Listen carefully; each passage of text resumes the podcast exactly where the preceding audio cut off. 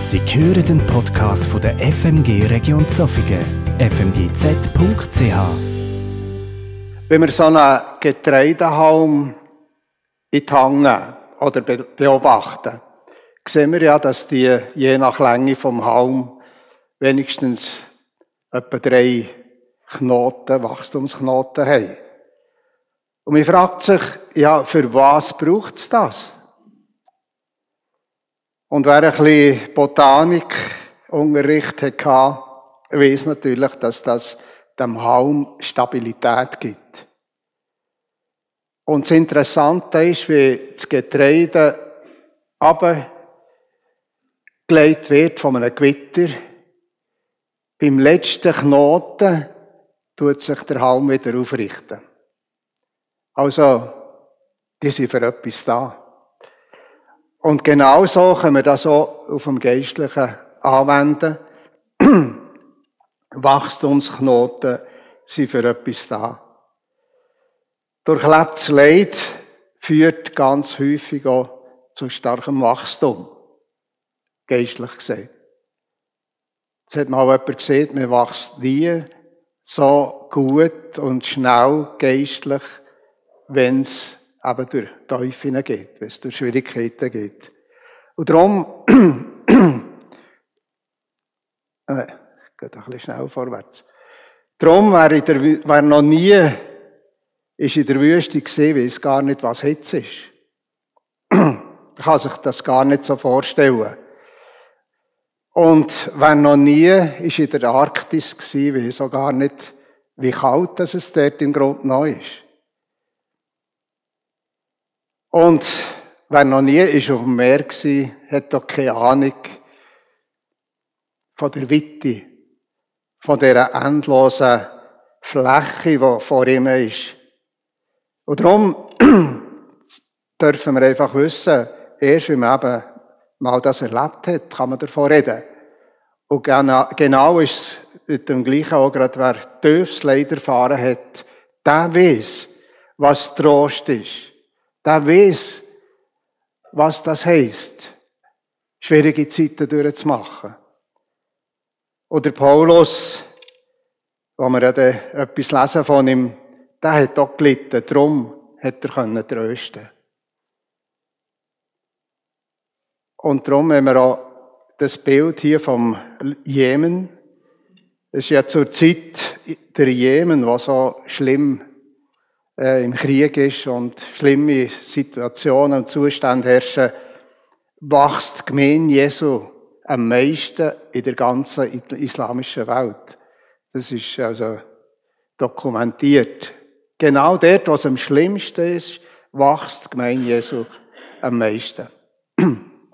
Drum, Gott hat sein Ziel, Gott hat Fäden in der Hang, er verliert nie die Orientierung. Wie wir sie gesungen, darum müssen wir ihn und tun wir ihn anbeten. Weil er der ist, der zu Gang kommt mit uns und mit unserer Situation. Auch gerade mit dir. Und das ist auch, wir haben das auch in letzter erlebt. Wir haben verschiedene Trauerfälle in der Familie und wieder sicher alle mitbekommen, auch in der Gemeinde. Der Sohn vom Prediger Herbert Geiser ist 18-jährig in der Aare ertrunken. Ja, das sind Tiefschläge, wo wir, ja, wo wir uns fragen, fragen, ja, warum, Herr? Wir haben keine Antwort darauf.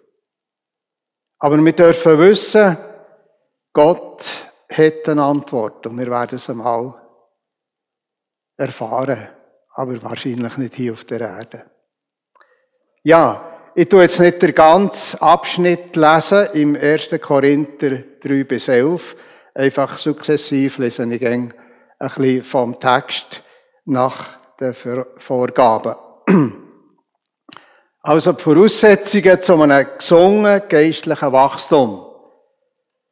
Anbetung und Dankbarkeit.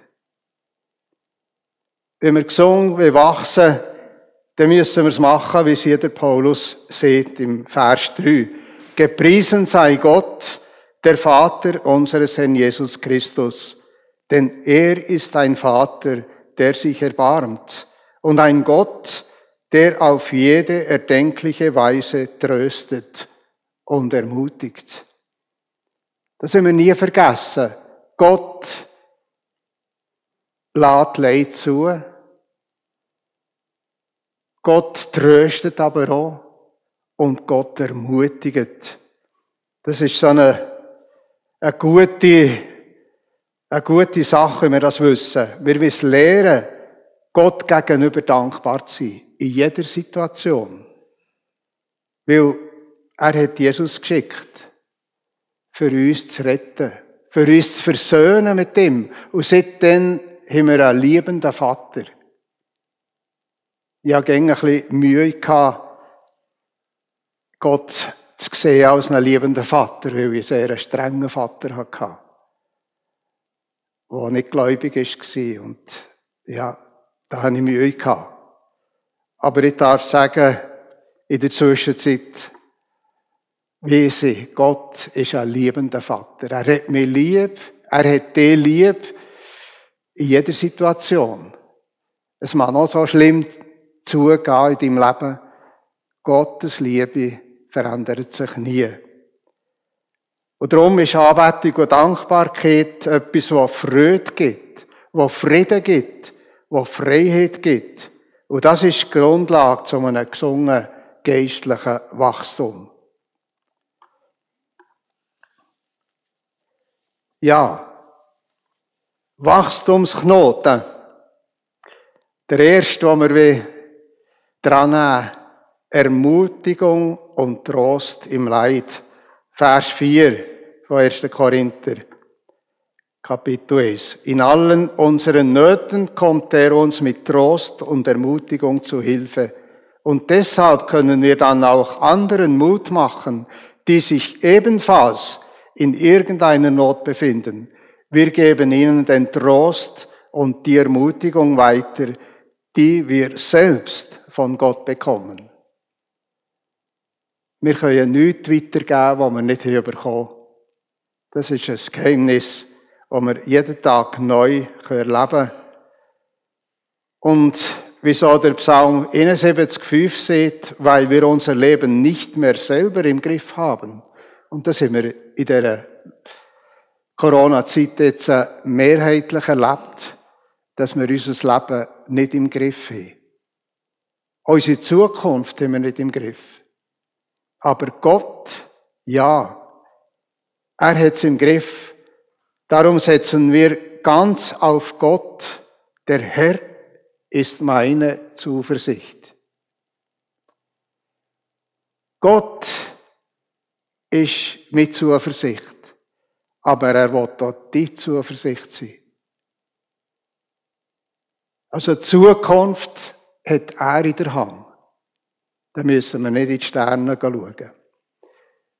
Er hat die Zukunft in der Hand. Schweres Leid ist wirklich nicht so leicht zu tragen. Wer wie der Paulus Leiden und Trost erlebt hat, kann man kann trösten. Jemand hat mal gesagt, Leiden ist die Ordination zum Trösten. Also, wenn du durch schwierige Zeiten gehst, kannst du sicher sein, du wirst andere besser verstehen, die leiden, die Trost nötig haben. Schweres Leid zu erleben, das ist die Bevollmächtigung, die Einsetzung, eine Berufung, andere zu trösten. Wer leidet und sein Leiden annimmt als etwas, das er mit Gott erlebt, der wird ein Segen für andere, die leiden. Darum wenn wir es nicht streben gegen schwierige Situationen. Wir müssen dankbar aus Gottes Hand nehmen, aus sehen, als eine Wachstumsmöglichkeit. Nur wer ganz unten war, weiss, was Verzweiflung ist. Und es gibt Situationen, wo wir eben keine Antwort haben. Nur wer geweint hat, wie der Paulus, über einen Riss in der Gemeinde, über einen Riss in der Familie, der kann Frieden scheichen. Der kann Trost zusprechen. Leid ordiniert zum Trösten. Und es gibt keine guten Seelsorger, die nicht selber gelitten haben. Das ist einfach ein, ein, geistliches Gesetz. Wer durch Leiden durchgegangen ist, wer gelitten hat, der kann andere verstehen und kann sie trösten und weiterführen. Mit Gottes Hilfe natürlich. Der zweite Wachstumsknoten, Krisen sind wichtig. Vers 5. Genauso nämlich, wie wir ganz in besonderem Maße an den Leiden von Christus teilhaben, erleben wir durch Christus auch Trost und Ermutigung in ganz besonderem Maß. Warum sind Krisen wichtig? Weil wir dann erkennen, dass unsere Grenzen und unsere Ohnmacht einfach zu gross sind. Wir, wir kommen nicht mehr zu Gang. Aber Gott ist dann unsere Hoffnung in dieser Situation. Auch wenn wir nicht mehr weiter sehen, Gott hat die Sache in der Hand, Gott führt uns weiter. Und darum haben wir ja sehr viele Beispiele, sei es aus dem persönlichen Leben, aber ich möchte jetzt hier zum Beispiel Johnny Rexon nennen. Die kennt ihr sicher alle.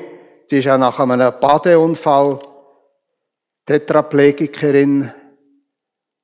Schon manches, manches Jahr, mit 17 Jahren ist die mit dem Unfall Tetraplegikerin geworden. Und ihr Leben ist praktisch zerstört. Ja. Sie hat sich ja das Leben nehmen aber äh, es ist wirklich so weitergegangen, dass Gott, wo sie ganz am Boden war, hat eingegriffen. Und jetzt, äh, nach über, in den 70er Jahren, lesen wir ja, haben wir ja gelesen, haben wir alle mitbekommen, wie sie ganze Stadien gefüllt hat und eben können Mut zusprechen, sättigen Leute, die in ihrer Situation auch im Rollstuhl waren. Und da hat sie vielen Hoffnung geben und ihnen können sagen, haltet an Jesus fest. Und das kann sie noch heute sagen. Heute leitet sie mit ihrem Mann ein Missionswerk mit vielen Angeboten für Menschen mit Behinderung oder Eltern mit kranken Kindern. Und sie hat ja selber jetzt so eine letzte Krebs, äh, ist sie an Krebs erkrankt. Und sie hat gesagt, was sie verletzt, oder ungefähr letztes Jahr ist, glaube ich, ist sie wieder im Spital und ist wieder heimgekommen und hat gesagt, ja, ich mit meiner Situation habe sicher eine schwere Zeit vor mir. Oder? Jetzt ist sie ja pensioniert. Und, ja, ein schweres Alter vor sich. Aber sie sieht, meine Hoffnung ist, dass sie eben für Jesus da sein kann und ich gehe auf die Herrlichkeit zu. Und darum hat sie das geschrieben, ja, als alternder Tetraplegiker weiß ich, dass ich harte Tage vor mir habe, aber die Hoffnung auf Christus wird mich durchbringen, bis der Herr mich nach Hause ruft. Schließlich ist Jesus derjenige, der das Leben bis zum Ende lebenswert macht. Und zum Beispiel an die andere Person, der Nick Wujcik, ohne Arme, ohne Beine. Und was der, Ost, der hat auch Krise durchgemacht. Der hat auch gefunden, eine Zeit lang, sein Leben sei nicht mehr lebenswert. Und heute mit Jesus darf er so ein grosser Ermutiger sein. Ja, Gott kann unmögliche Situationen segnen und brauchen.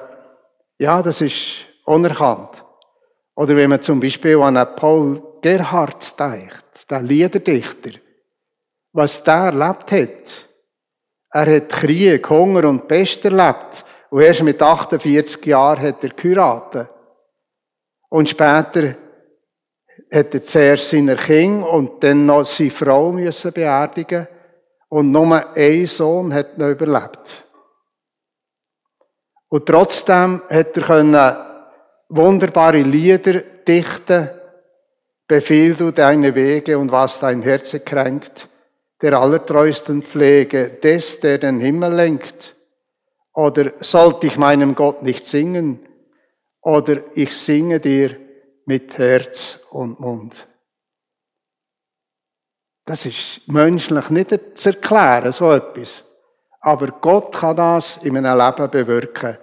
Darum, das Leben von der Johnny und vom Nick und vom Paul Gerhard, geben uns Mut und trösten uns, weil die Leute sind tröstet worden von Gott, von Gott und sie können Trost weitergeben.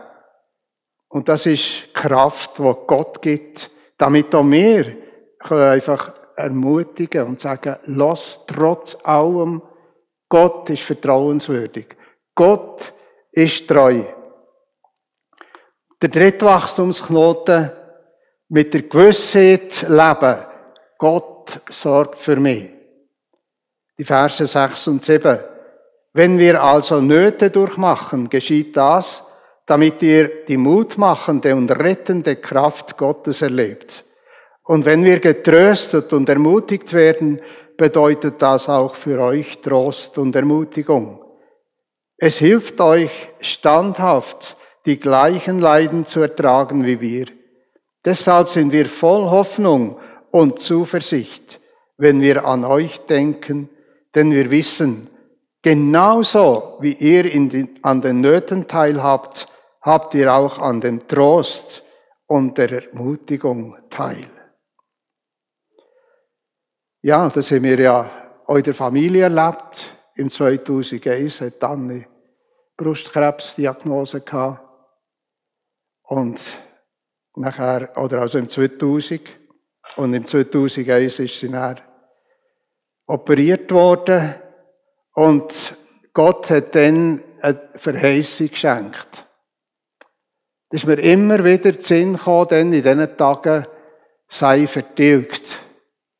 Ich dachte, was, was soll das sagen? Und das ist mir immer wieder in Sinn gekommen. Und äh, dann habe ich gedacht, jetzt kann ich mal schauen, ob da irgendein Bibelwort, ob mir Gott etwas sagen will. Und tatsächlich, im 5. Mose 33, 27 heißt es, Zuflucht ist bei dem alten Gott und unter den ewigen Armen und er wird vor dir her den Feind austreiben und sagen, sei vertilgt. Und da haben wir gesehen, ja, unser Find ist nicht irgendjemand. Unser Find ist der Tumor, der Brustkrebs. Und Gott ist treu und wir dürfen sehen, bis heute hat er seine Verheißung eingehalten. Es ist nicht rezidiv worden.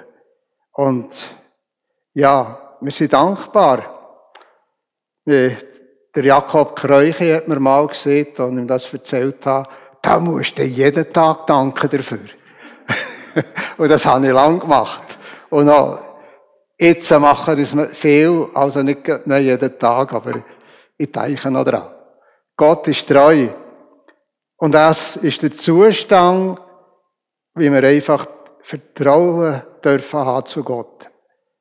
Seit Beginn von unserem Leben ist Gott der, der für uns sorgt, für dich sorgt, für uns alle sorgt. Das Richtige, das Wichtige ist einfach, dass wir ihm das zutrauen. Das ist unser Problem. Wir wollen gerne ein bisschen die Sache selber in der Hand haben. Aber wenn wir bereit sind, Gott Führung von unserem Leben ganz zu übergeben, dann werden wir einfach überrascht. Aber Gott wird es nicht zulassen, wie es im 1. Korinther 10, 13 heißt, dass ihr über eure Kräfte belastet werdet. Das hat schon der Paulus gewusst und hat es eben geschrieben. Und das dürfen wir heute auch immer wieder sagen. Gott kennt alles.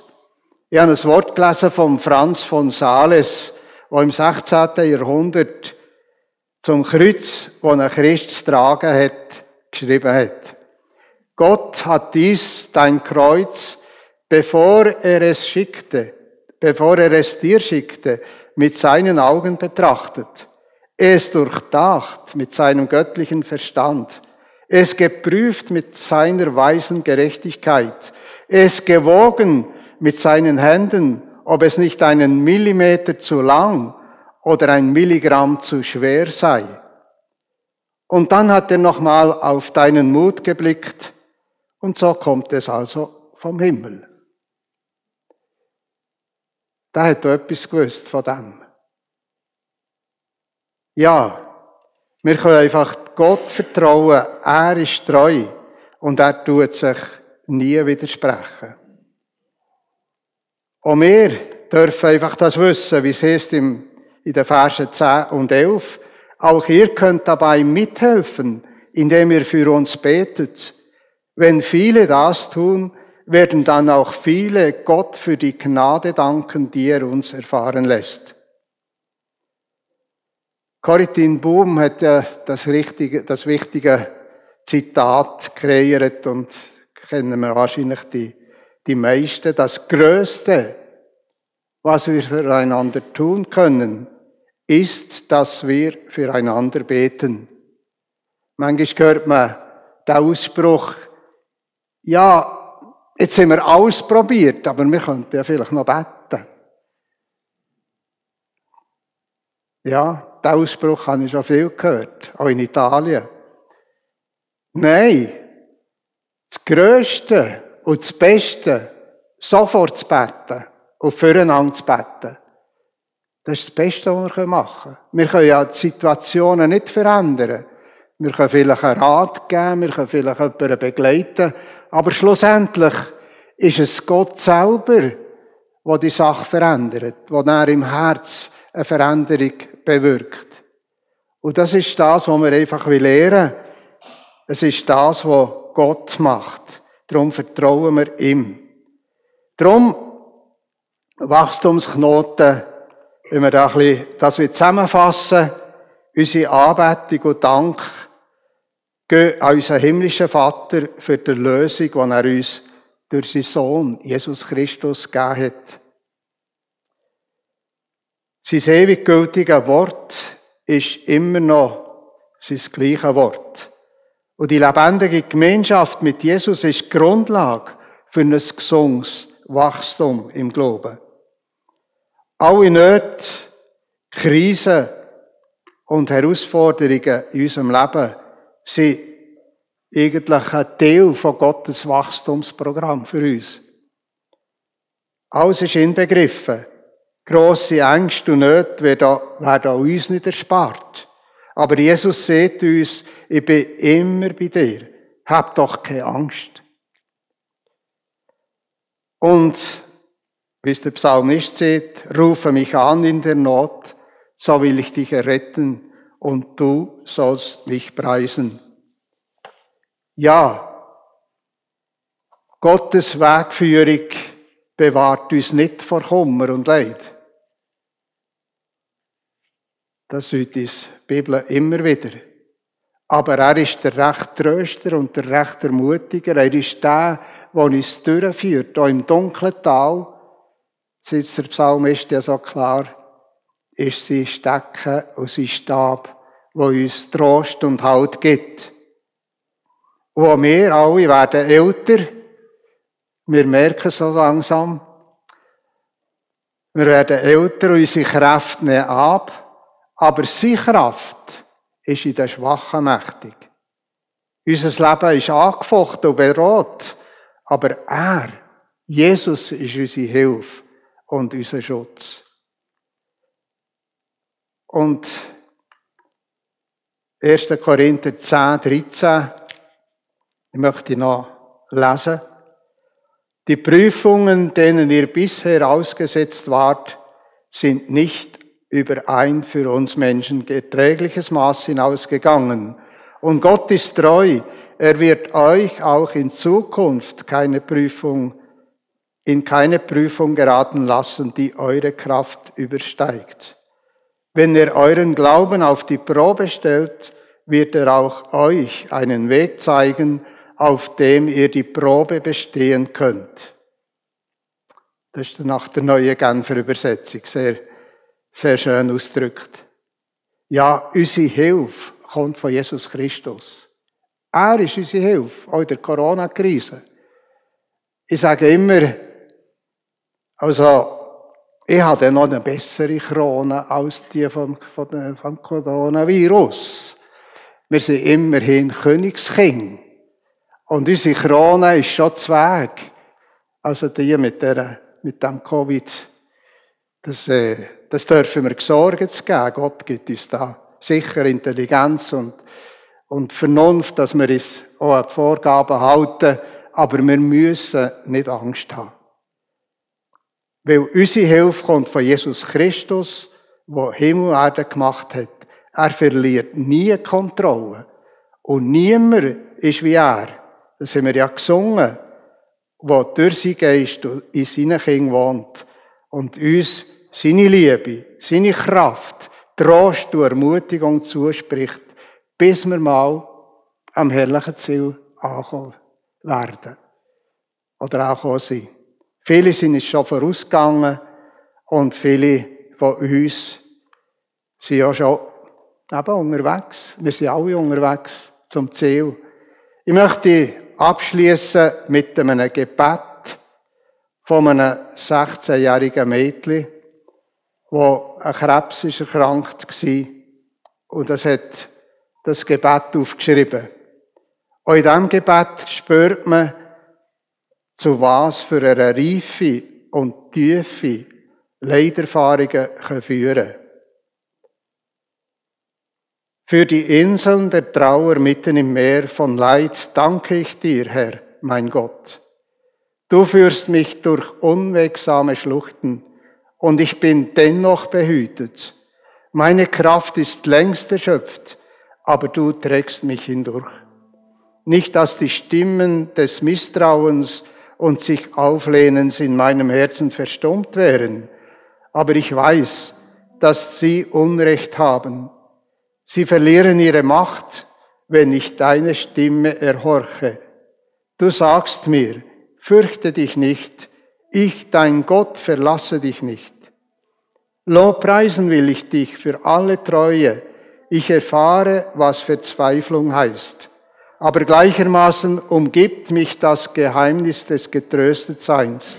Auch wenn die Finsternis noch wächst, sie ist nicht die einzige Wirklichkeit in meinem Leben. Wenn meine Augen vertraut geworden sind mit der Dunkelheit, kann ich wahrnehmen, dass immer noch Licht einfällt. Du schenkst mir Menschen, die sich meiner Klage nicht verschließen, die für mich einstehen vor dir. Du hältst mir Brot und Wein bereit und umarmst mich im heiligen Mahl. Mein Herz darf ich ausschütten vor dir. Du hilfst mir, dass ich nicht versinke in Selbstmitleid, sondern teilnehmen kann an fremder Trauer. Beides lässt du wachsen in mir, die Fähigkeit zu leiden und die Fähigkeit zu lieben. Du befreist mich von dem Drang, hier und jetzt den Sinn erkennen zu wollen. Herr, mein Gott, ich lobpreise dich, denn ich weiß, am Ende wird alle Klage von mir abfallen. Am Ende wirst du alles Erlittene verwandeln in Freude. Amen.